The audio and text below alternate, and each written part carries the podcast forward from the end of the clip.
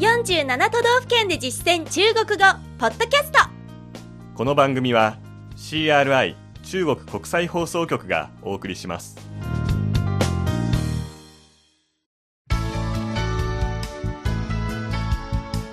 大家好皆さんこんばんは47都道府県で実践中国語第76課ですご案内は私超いい関東梅田健ですこの講座では日本の都道府県をテーマに中国人との実践会話を学んでいきます今月は富山県の魅力を中国語で紹介する内容を勉強してきました今日はその総合復習ですまずは73課富山の基本情報ですワンポイント知識は向かうという字のシャンの後ろに相手そして行動対象をつけたフレーズの使い方でした本文では皆さんから見習うという時にシャン、タジャ、シュエシーと使っていましたこのように何かの対象に対してある行動を行うという意味でよく使われます早速振り返ってみましょう中国語の後に日本語訳をつけます这里的剧场和音乐厅真多。ここの劇場とコンサートホールの数は多いですね从人均拥有量来看，人口あたりの指標で見ると富山县的剧场和音乐厅数量全国第一。富山県の劇場とコンサートホールの数は全国1位で博物馆数量全国第三，博物館の数は全国3位です文化氛围真浓厚。文化的な雰囲気が濃いですね每家订阅报纸的平均数量也是全国第一。 1世帯あたりの新聞購読数も全国1位ですよ我已经很久没读过报纸了，私は長い間新聞を読んでいないですね要向大家学习。皆さんに見習います続く第74課は富山のグルメを紹介する内容。いくつかの形を形容する単語を勉強しましたね。例えば正方形正方形、丸い円形圆形、そして台形 T 形。本文では駅弁のます寿司の形を形容するときに三角形三角形を使っていましたさあ振り返って確認してみましょ我们买点车站便当吧。う駅弁を買いましょ这个三角形的是什么？うこの三角のは何ですか这是鳟鱼寿司便当，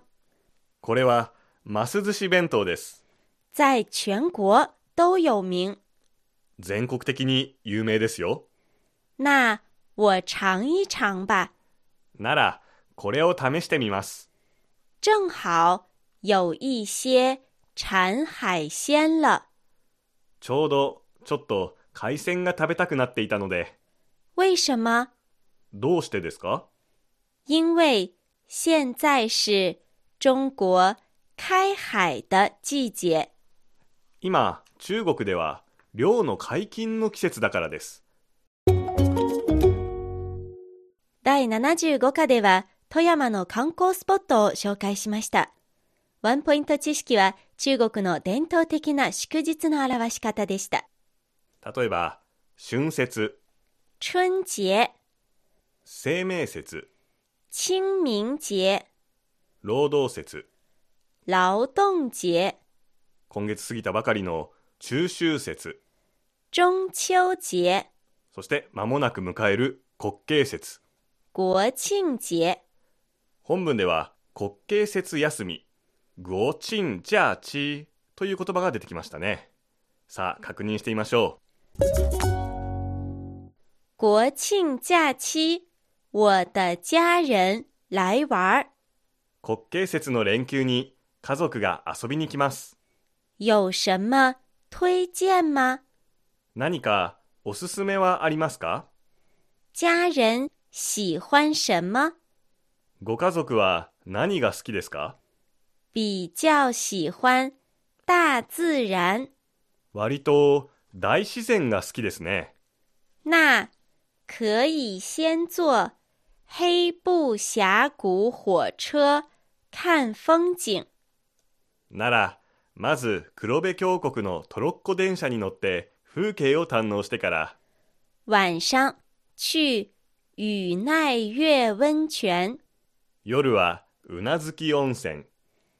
第二天走新凑大桥，看立山连峰和能登半岛。翌日に新港大橋を渡って、立山連峰と能登半島を眺め、到冰见，吃海鲜。氷見で海鮮を食べるといいですよ。没有车能去吗？車がなくても行けますか公共交通都能到。公共交通機関で全て行けます以上が47都道府県で実践中国語富山編で学んだ内容でしたここで各県の最終回恒例のおまけコーナー地元人が語るふるさとの魅力です今回は拓殖大学国際学部富山県富山市出身の岡田充教授がおすすめのグルメと観光スポットを紹介してくれましたまずはおすすめのグルメです。最近白エビビーバーっていうお菓子があの有名になってるそうです最近あの日本で NBA アメリカのバスケットのプロリーグに入りました八村塁選手っているんですけれども彼があのアメリカで白エビビーバーを同僚の選手たちに配ったらですねこれがすごく好評で今あの富山ではこれが入手ができなくなっていて、えーもう何ヶ月先じゃないとおこれは食べれないというぐらいの人気だそうですうん、八村選手、完璧な地元のアピール方法ですね。 そうですね。食べたくなってしまいました。はいじゃあ単語を見てみましょう。まずは、このお菓子の名前ですね。白エビビーバー。サクッとした北陸限定のお菓子だそうです。この白エビは以前も出てきましたね。はい。白虾と言います。そしてビーバー、こちらは中国語にはないんですが、サクッとしたお菓子全般を何々ついと言いますので、うん合わせて白虾つい、白虾ついと伝えれば形が伝わると思います。うんえーあとは、まあ、八村選手ということで、選手って言葉出ましたね。選手全般は選手、選手と言います。そして今回は NBA、つまりバスケットボールの選手たちですね。うん球技の選手は球員、球員と表すことができます。そして、えー今、その白エビビーバー、なかなか入手できない状況だということですね。入手できないは買えないということですので、はい。買不到、買不到と表します。続いて、おすすめの観光スポットを訪ねました。蜃気楼という気象現象なんですけれどもと魚津の海を眺めるとですねその先の風景がある時期、えーと歪んで見えるという現象がありまして穴場スポットになっています